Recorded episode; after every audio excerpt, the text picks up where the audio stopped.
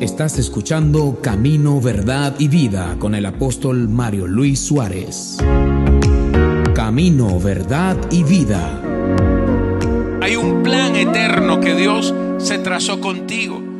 Y todas las cosas que tú estás viviendo, Dios las aprovecha en función del plan, en función de ese diseño, de ese propósito.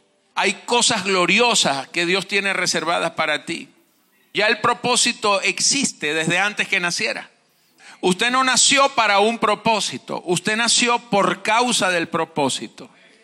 Amén.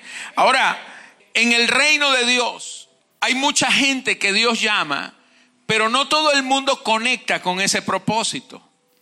Hay gente que va al cementerio sin haber conectado nunca, jamás con el propósito de Dios. Y no estoy hablando de gente del mundo, estoy hablando de gente en la iglesia.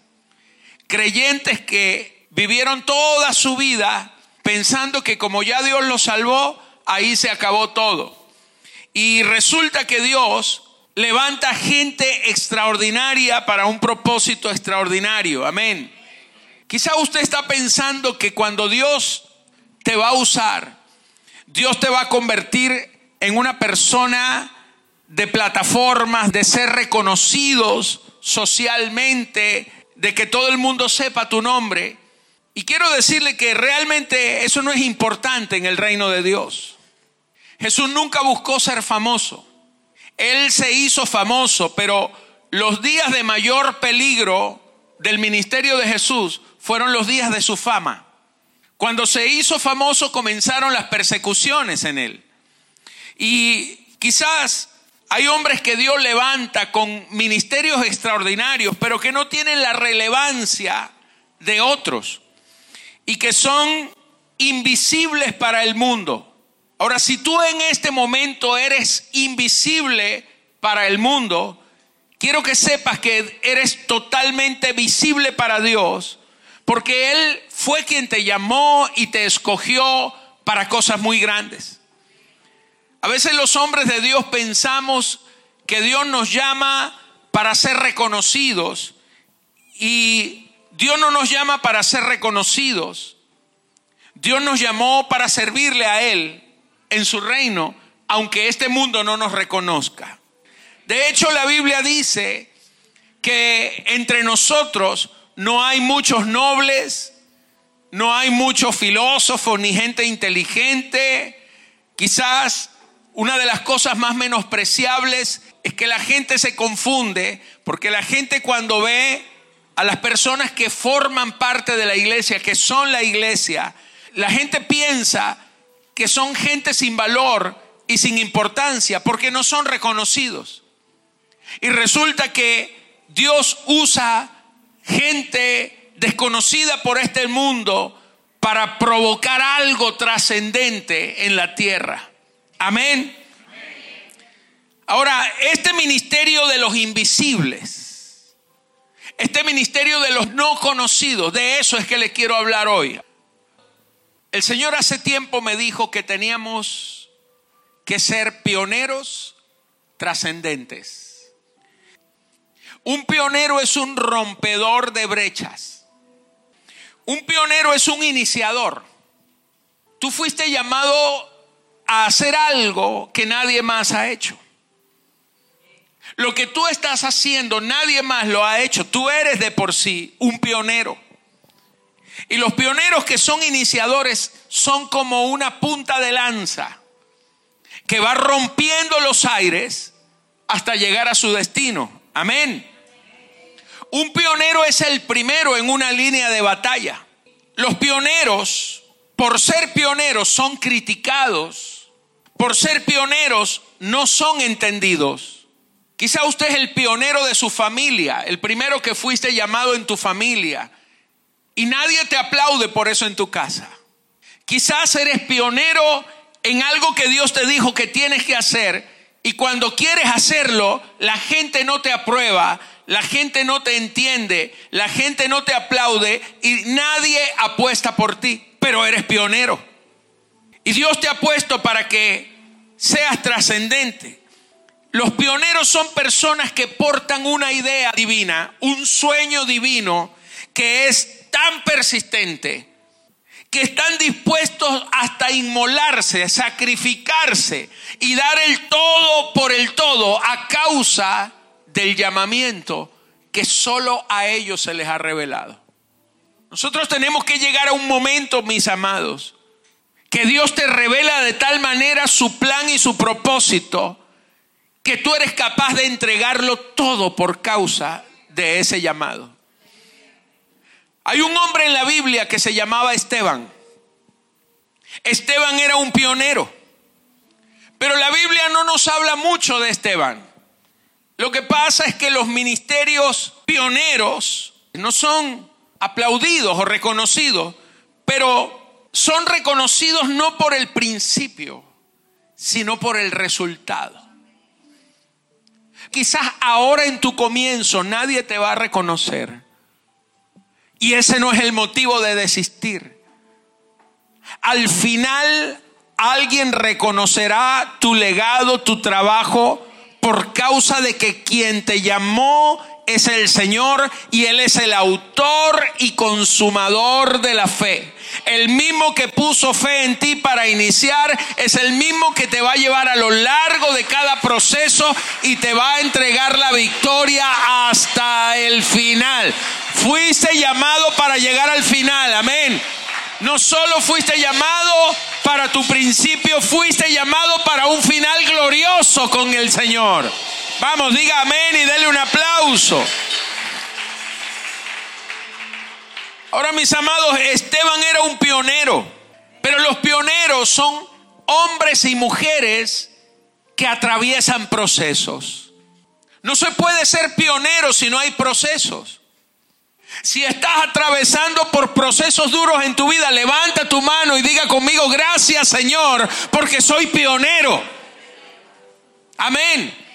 Soy una punta de lanza. Los pioneros no comienzan con gloria ni con grandeza. Los pioneros empiezan en la dificultad. Los pioneros empiezan en lo difícil. Los pioneros no inician en terreno fácil. El pionero comienza en la sencillez de cosas pequeñas que nadie valora, que nadie entiende, que nadie aplaude. Y allí es donde Dios te ha puesto. Hay grandes pioneros como Sama, que dice la escritura que defendió su pequeño campo de lentejas, pero él no fue reconocido al principio, sino después que defendió el campo de lentejas, su nombre quedó registrado en la historia. Son gente que comienza en cosas pequeñas, pero no se dejan afectar por la aparente insignificancia de su principio. Porque déjame decirte que el principio tuyo parece insignificante, pero no lo es. Jesús nació en Belén, no nació en un palacio. Él nació en un pesebre en Belén, pero estaba destinado para algo grande. Aleluya, ¿cuántos dicen amén? Entonces no te dejes afectar por la aparente insignificancia de tu inicio, de tu comienzo pequeño. Porque aunque tu comienzo sea pequeño, la promesa es esta. Tu final, tu postrer estado será muy grande. Dale un aplauso al rey. Aleluya.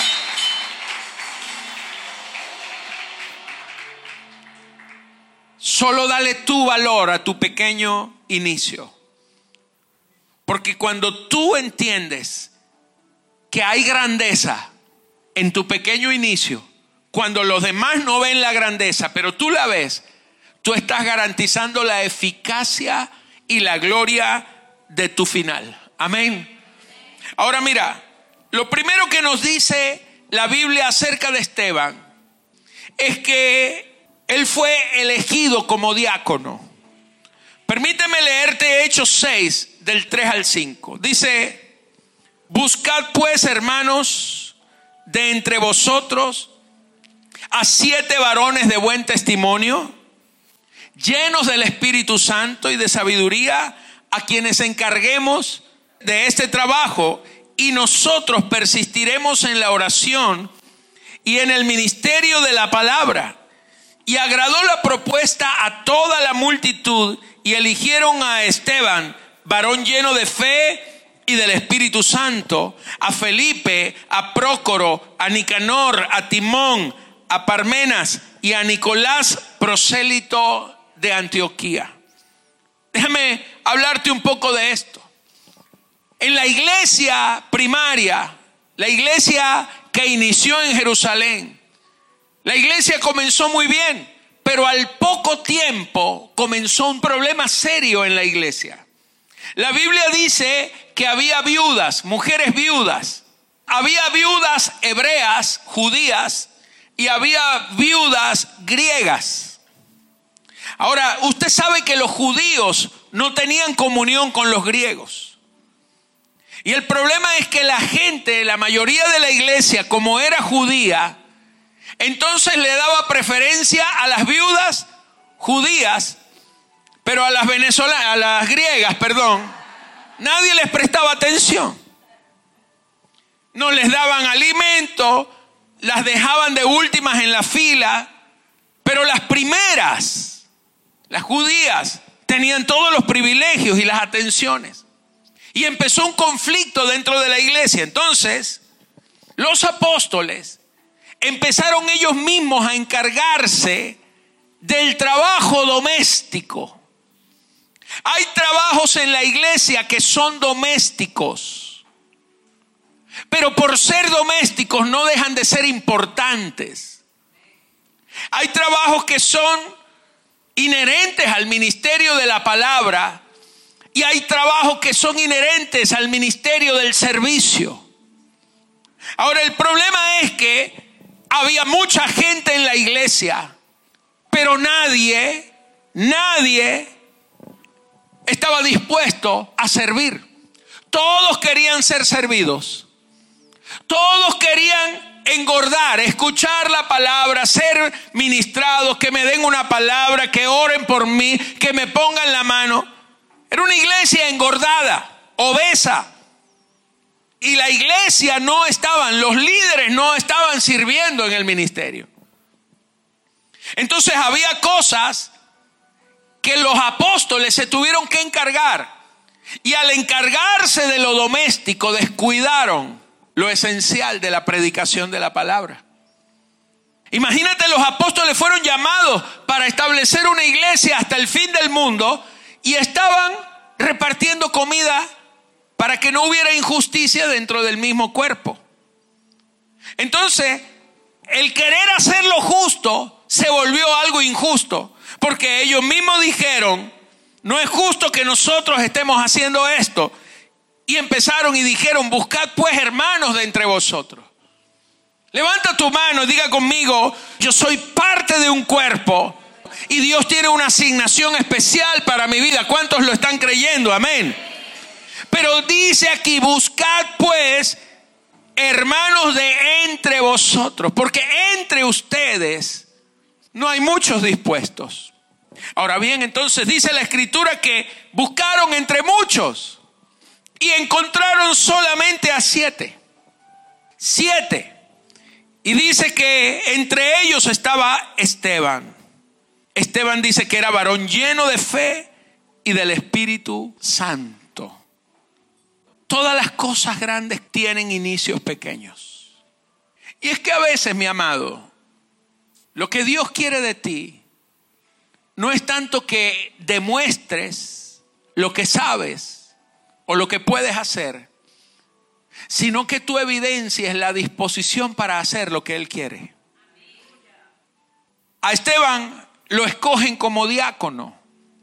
Y el problema es que nosotros, amados, siempre hemos tratado de relacionar la funcionalidad con un rango. Dios no entrega rangos.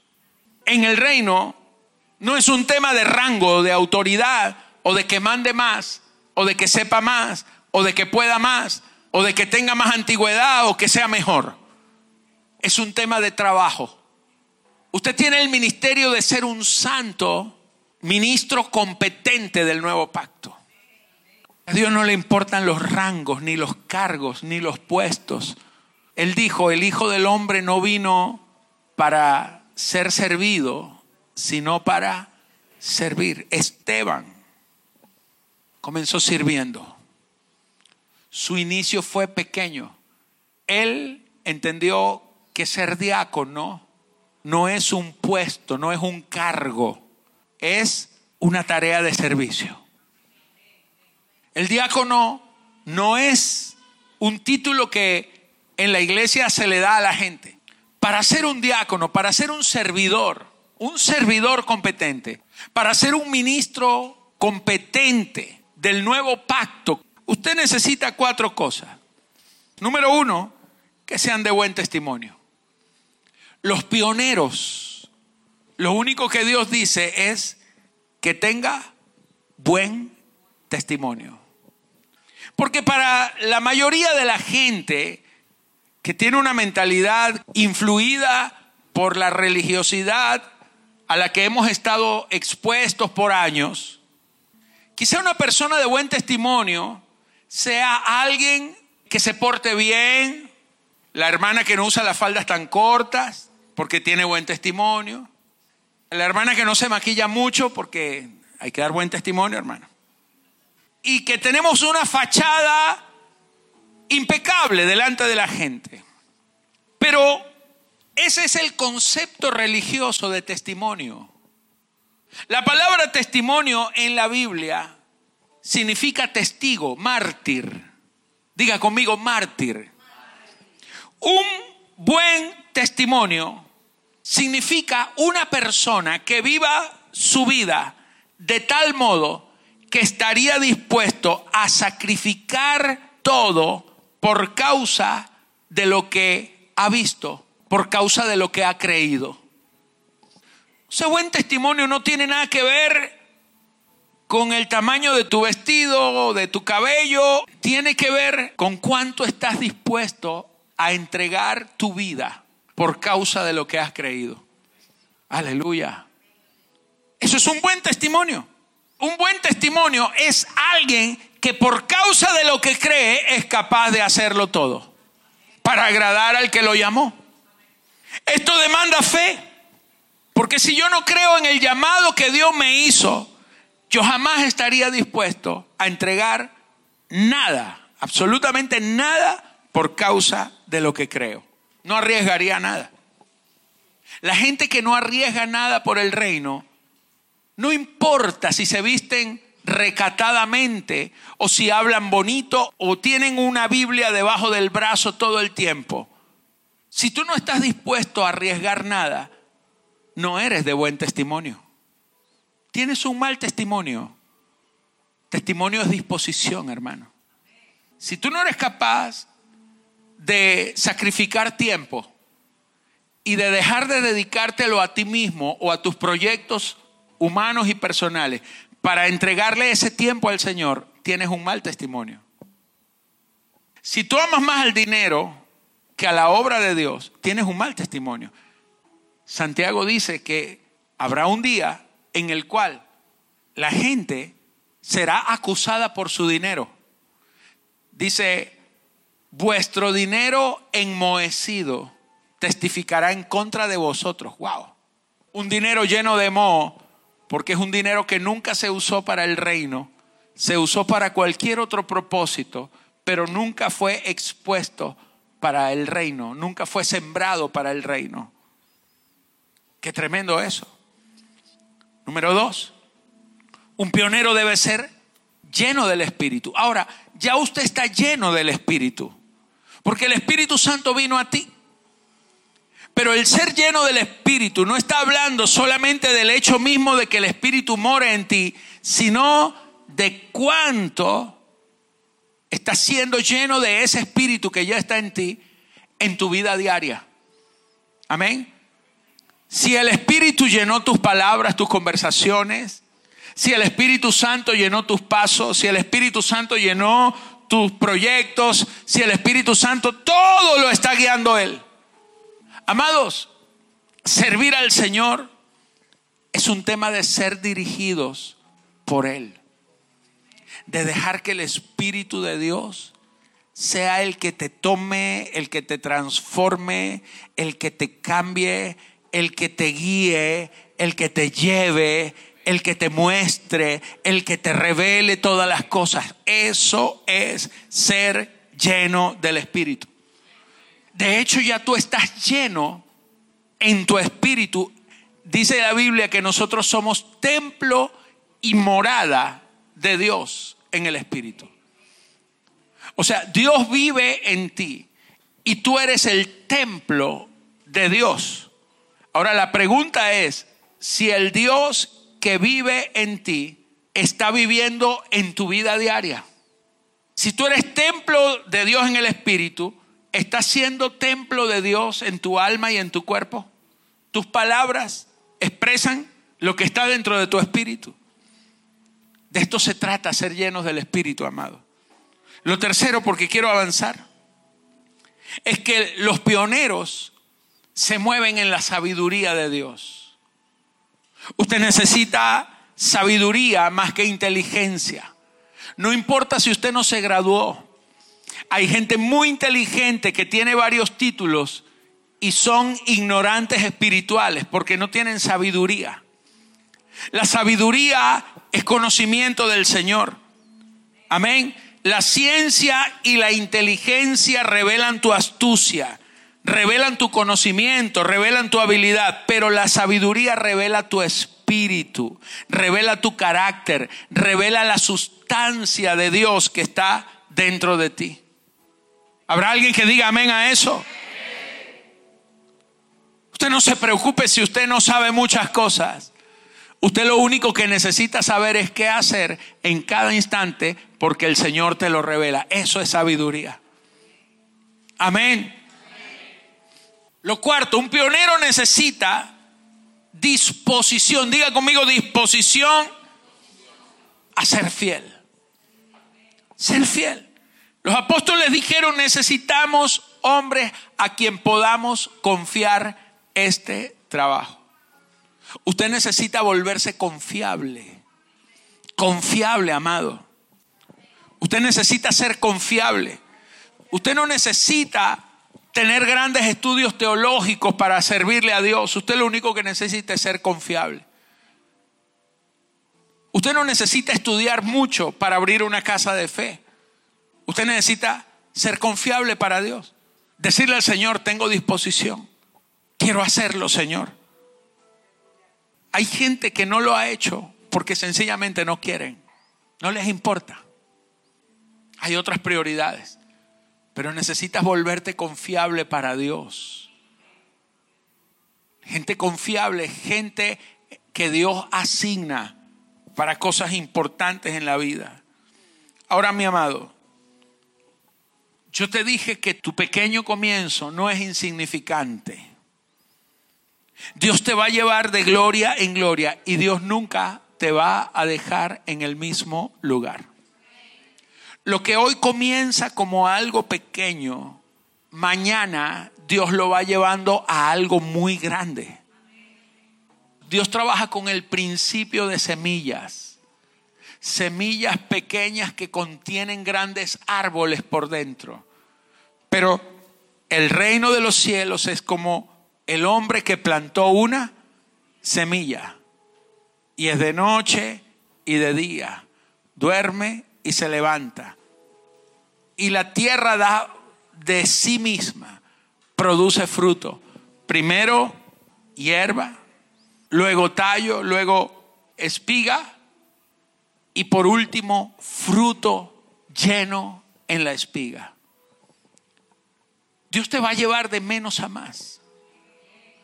Dios te va a llevar de menos a más. Dios lo que quiere es tu inicio. Dios lo que quiere es tu comienzo. Dios lo que quiere es que usted sea confiable para Él y estés dispuesto para Él y Él te va a colocar. Amén. Esteban comenzó sirviendo las mesas. Pero mira, en Hechos 6, 8 dice, y Esteban, lleno de gracia y de poder, hacía grandes prodigios y señales entre el pueblo. ¿Qué pasó con Esteban? Que él comenzó sirviéndole a las viudas. Y usted no se debe confundir, porque él no estaba trabajando para las viudas, estaba trabajando para el Señor de las viudas. Todo lo que tú haces para la obra de Dios, tú no lo estás haciendo para el apóstol de la iglesia o para el líder de tu equipo o para la organización. Todo lo que tú haces lo haces para el Señor. Tú no haces nada para la gente. Usted tiene que saber que le está sirviendo a Dios. Mira esto. Esteban comenzó sirviendo las mesas y ahora estaba ministrando entre la gente. Hacía grandes prodigios y señales entre el pueblo. Qué tremendo. Dios lo había promovido. Levanta tus manos a los cielos. Porque yo te quiero decir que cuando tú comienzas a servirle al Señor, serás promovido. Y si ya tú le estás sirviendo al Señor, serás promovido. Vamos, levante las manos y diga conmigo, seré promovido. Seré llevado de menos a más. Primero hierba, luego tallo, luego hoja en el tallo, luego espiga y fruto lleno. Aleluya. Vamos, diga amén, aleluya. Ahora la Biblia dice allí en Hechos 6 que cuando él comenzó a servirle al Señor, se levantaron unos hombres llamados los libertos, de la sinagoga de los libertos. Entonces dice la escritura que estos hombres de la sinagoga de los libertos comenzaron a hacerle oposición a Esteban porque no resistían la gracia que estaba sobre Esteban. Me llama la atención porque esta gente que la Biblia menciona de la sinagoga de los libertos, ¿quiénes eran ellos? Aproximadamente 100 años atrás, aproximadamente 100 años atrás, había ocurrido algo. Un hombre llamado Pompeyo hizo una incursión en Palestina en Jerusalén y allí capturó a un grupo de judíos y se los llevó presos a Roma y los esclavizó. Ellos fueron puestos como esclavos en Roma. Años más tarde, Pompeyo regresa con todos los esclavos judíos, sometidos, esclavos, y llega a Roma y les confiere la libertad con tal de que trabajen para él. Esta gente y los hijos de ellos nunca aprendieron a hablar el hebreo, la mayoría hablaba el griego. Pero cuando volvieron, que venían de esclavos y los volvieron libres, ellos se organizaron y fundaron una sinagoga solo para ellos, para los libertos. Pero realmente no eran los libertos, todavía en su mente seguían siendo los mismos esclavos. Y esa gente fue la que se opuso a Esteban. Cien años después, los hijos de los esclavos se seguían congregando en la misma sinagoga y se seguían llamando los libertos, porque en su mente, aunque eran los descendientes de los que fueron esclavizados, en la mente de ellos seguían siendo los mismos, igual que sus antecesores, igual que sus padres. Mi amado, la gente que se te va a oponer es gente que está atada. Es gente que aunque se llame libre, están atados en su mente. La gente que se opone al reino, la gente que se opone al Señor, son gente atada. La gente que te critica porque tú ofrendas o porque tú siembras están atados. La gente que te critica porque tú le sirves a Dios o porque le dedicas tiempo al Señor están atados, aunque se llamen libertos. No han cambiado. Y estos libertos no podían resistir la sabiduría y el espíritu con el que hablaba Esteban. Levanta tu mano a los cielos. Cada vez que a ti se te desata una revelación, ¿quiénes te van a criticar? Los que todavía están atados. Los que todavía no han sido impartidos. Pero la revelación que viene del Espíritu, todo lo que Dios te revele, sírvele al Señor Sírvele a Él, dale tu tiempo, tu vida, entrégale a Dios todo, porque tú has sido libertado de toda cadena. Esa es la gracia con la que Dios te ha impartido. Esteban comenzó a hablar de Jesucristo y ellos se enfurecieron en el corazón. Dice que crujían los dientes contra Él. Porque habrá gente que no podrá resistir la gracia que está en ti. Toca al que tienes al lado y dile, tienes una gracia irresistible de Dios. Deja de angustiarte por los procesos que estás viviendo. Disfruta de la gracia del Señor. Disfrútala, disfruta tu día a día en el Señor, aleluya.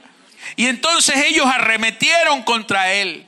Y dice la escritura que lo apedrearon hasta morir. Pero mira algo tan tremendo la Biblia dice que el apóstol Pablo, que en ese momento no era ni apóstol ni se llamaba Pablo, sino que era un muchacho llamado Saulo de Tarso, estaba allí entre los que apedreaban a Esteban y era el que le guardaba las ropas. Era el que guardaba las ropas. Ahora, permíteme decirte esto. ¿De qué valió la pena de que Esteban hubiese sido hasta apedreado? un ministerio que no duró mucho. Comenzó sirviendo las mesas, empezó a hacer milagros y señales entre el pueblo y termina siendo muerto por unos esclavos, libertos en su cuerpo físico, pero esclavos en su mente, y apedreados bajo el consentimiento de un hombre, de un judío fanático llamado Saulo. Quizás tú puedes pensar que tu vida no es trascendente. Pero lo único que quiero decirte, tú eres trascendente en Él. Lo que tú estás haciendo es muy importante. Tú no tienes idea de cuán importante es lo que tú estás haciendo ahora. No tienes la más mínima idea. Cuando Esteban estaba allí, él mira hacia arriba, él nos empezó a quejar de las pedradas. Y él dice, veo los cielos abiertos y veo al Hijo del Hombre sentado a la diestra del trono de Dios. Y ellos rechinaban los dientes y lo mataron a pedradas. Pero esas palabras las escuchó el apóstol Pablo, que en ese momento no era apóstol, era Saulo de Tarso. Ahora mira esto, mira lo que sucede. Dice Hechos 11, 19. Ahora bien, los que habían sido esparcidos a causa de la persecución que hubo con motivo de Esteban. La muerte de Esteban no terminó allí. Dice que comenzó una persecución y empezaron a perseguir a los creyentes. Imagínate, empezaron los judíos a perseguir a los que estaban en Jerusalén. ¿Por qué? Por causa de Esteban. Vamos a matarlos a todos. Vamos a sacarlos a todos. Y entonces fueron esparcidos. Dios se valió de aquel hombre, entre comillas, insignificante, con un ministerio de lavar platos y de darle comida a unas viudas. Dios utilizó a aquel hombre que aparentemente no valía mucho su ministerio para provocar algo y esparcir, porque los que estaban abortando el trabajo eran los que se habían quedado en Jerusalén, porque el Señor había dicho, vayan a todas las naciones y a todo el mundo y hagan discípulos hasta los fines de la tierra. Pero ellos se habían quedado allí, pero cuando Esteban fue apedreado y empezaron a perseguir a los primeros cristianos, los primeros cristianos fueron esparcidos y el Evangelio hizo una explosión. Toda la tierra conocida empezó a escuchar del Evangelio por los que fueron esparcidos, sacados de Jerusalén. Y dice que los que habían sido esparcidos a causa de la persecución que hubo con motivo de Esteban pasaron hasta Fenicia, Chipre y Antioquía. Y entonces no le hablaban a nadie la palabra, sino solo a los judíos. Pero había unos hombres, unos varones de Chipre y de Sirene, los cuales cuando entraron en Antioquía hablaron también a los griegos, anunciando el Evangelio del Señor Jesús. Y la mano, diga conmigo, y la mano del Señor estaba con ellos. Y gran número se convirtió y creyó en el Señor. Y llegó la noticia de estas cosas a oídos de la iglesia que estaba en Jerusalén y enviaron a Bernabé que fuese hasta Antioquía. Y este cuando llegó y vio la gracia de Dios se regocijó y exhortó a todos a que con propósito de corazón permanecieran fieles al Señor, porque era varón bueno, lleno del Espíritu Santo y de fe, y una gran multitud fue agregada al Señor. Después Bernabé fue a dónde? A Tarso para buscar a quién? A Saulo, y hallándole le trajo a Antioquía. Se congregaron allí todo un año con la iglesia y enseñaron a mucha gente. Y a los primeros discípulos se les llamó cristianos por primera vez en Antioquía. Déjame terminar en esta tarde. Los pioneros conectan con cosas inusuales. Dios te va a llevar a cosas muy extrañas, pero te va a llevar a eso extraño porque eres pionero. Quizás hoy no entiendas lo que Dios está haciendo contigo.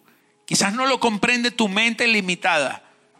Pero créeme que si Dios te está dirigiendo, Él te está conectando con cosas inusuales a las que no estamos acostumbrados. Número dos, los pioneros rompen esquemas. Un pionero se atreve a ir más allá. Un pionero no hace las cosas como se lo dicen la mayoría de la gente o por el sentido común. Un pionero rompe esquemas porque Dios te pone a romper esquemas. Amén. Número tres, un pionero provoca a otros a ser pioneros. Amén. Un pionero, si Esteban no hubiera abierto la brecha con su propia vida, su vida sirvió para inspirar a otros. Su testimonio sirvió para que otros se abrieran. Amén. Para que otros arrancaran como pioneros también. Aquellos que fueron a Antioquía, fueron pioneros en Antioquía, fueron pioneros en hablarle a los griegos, fueron pioneros y edificaron la primera iglesia no judía, la primera iglesia gentil. Fueron pioneros. Un pionero provoca a otro a ser pionero. Tú estás inspirando gente. Tú estás inspirando gente. La gente ahora no te aplauden, pero hay alguien que va a ser inspirado por causa de ti, de tu vida, de tu testimonio. Por causa del trabajo que estás haciendo. Hay otro que va a seguir después de ti. Tu trabajo no se muere porque no es pequeño. Aleluya. Mira, si nunca hubiera muerto Esteban de esa manera, jamás se hubiera iniciado una persecución y el Evangelio jamás hubiera salido de Jerusalén. Pero su muerte inspiró vida a otros, aleluya. Los pioneros, diga conmigo, los pioneros hacen que la mano de Dios se mueva. Los pioneros mueven la mano del Señor. En el verso 21 dice, y la mano del Señor estaba con ellos. Mira, quédate tranquilo que no es con tu fuerza, no es con tu sabiduría. La mano del Señor está contigo haciendo todo, aún lo que tú no puedes hacer. Aleluya. Los pioneros quedan registrados en la historia, jamás serán olvidados. Un pionero jamás se olvida. Amén. Tu trabajo, tu obra, mi amado, será recompensada en esta vida y en el mundo venidero por el Señor. Aleluya. ¿Cuántos dicen gloria a Dios? Los pioneros hacen que hasta los mismos enemigos se conviertan en aliados. La Biblia dice en el verso 25 que Bernabé fue a Tarso a buscar a Saulo, el mismo que había guardado la ropa, el mismo que tenía la ropa de Esteban a sus pies. Ese manto del Señor tocó la vida de Saulo y ese hombre se convirtió al Señor y se convirtió en un engendrador de hijos para el Señor. Aleluya. Vamos, dale una aplauso al Rey de Reyes. Tú vas a cambiar la historia. Los pioneros cambian la historia. Vamos, póngase de pie, levante las manos. Aleluya.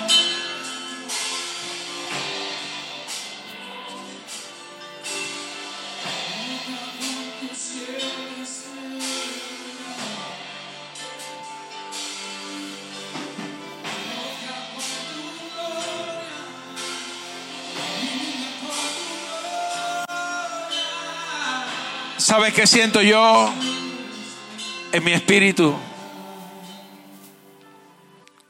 Siento por el Espíritu decirte que basta ya de perder tiempo. Basta ya de dedicarle tiempo a tus proyectos personales. Dios quiere levantar Estebanes. ¿Sabe qué significa Esteban? Alguien que ha sido coronado. Dios quiere soltar coronas sobre muchos de ustedes, amados. Hay gente preocupada por su trabajo. Y Dios dice, wow, si te ocuparas en mi obra, todo aquello por lo que tú estás preocupado ahora, te lo daría como añadidura. Dios es fiel.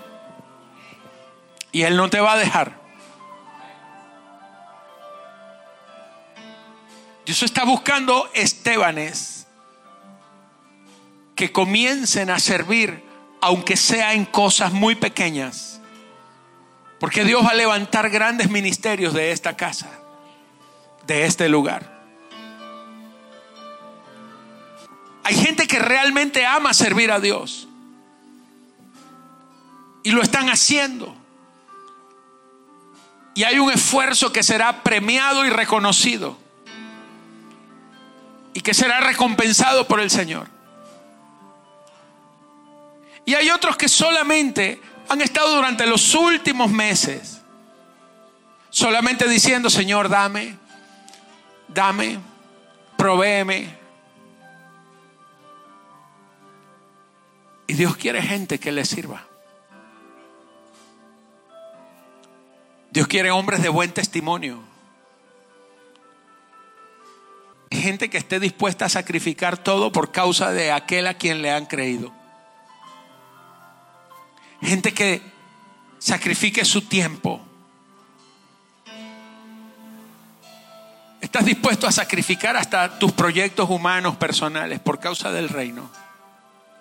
No, no te estoy diciendo que no debes trabajar.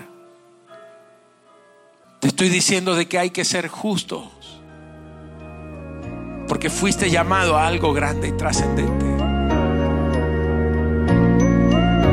Él te va a llevar de menos a más. Contáctanos a través de nuestra página web www.cddministerio.com. Camino, verdad y vida.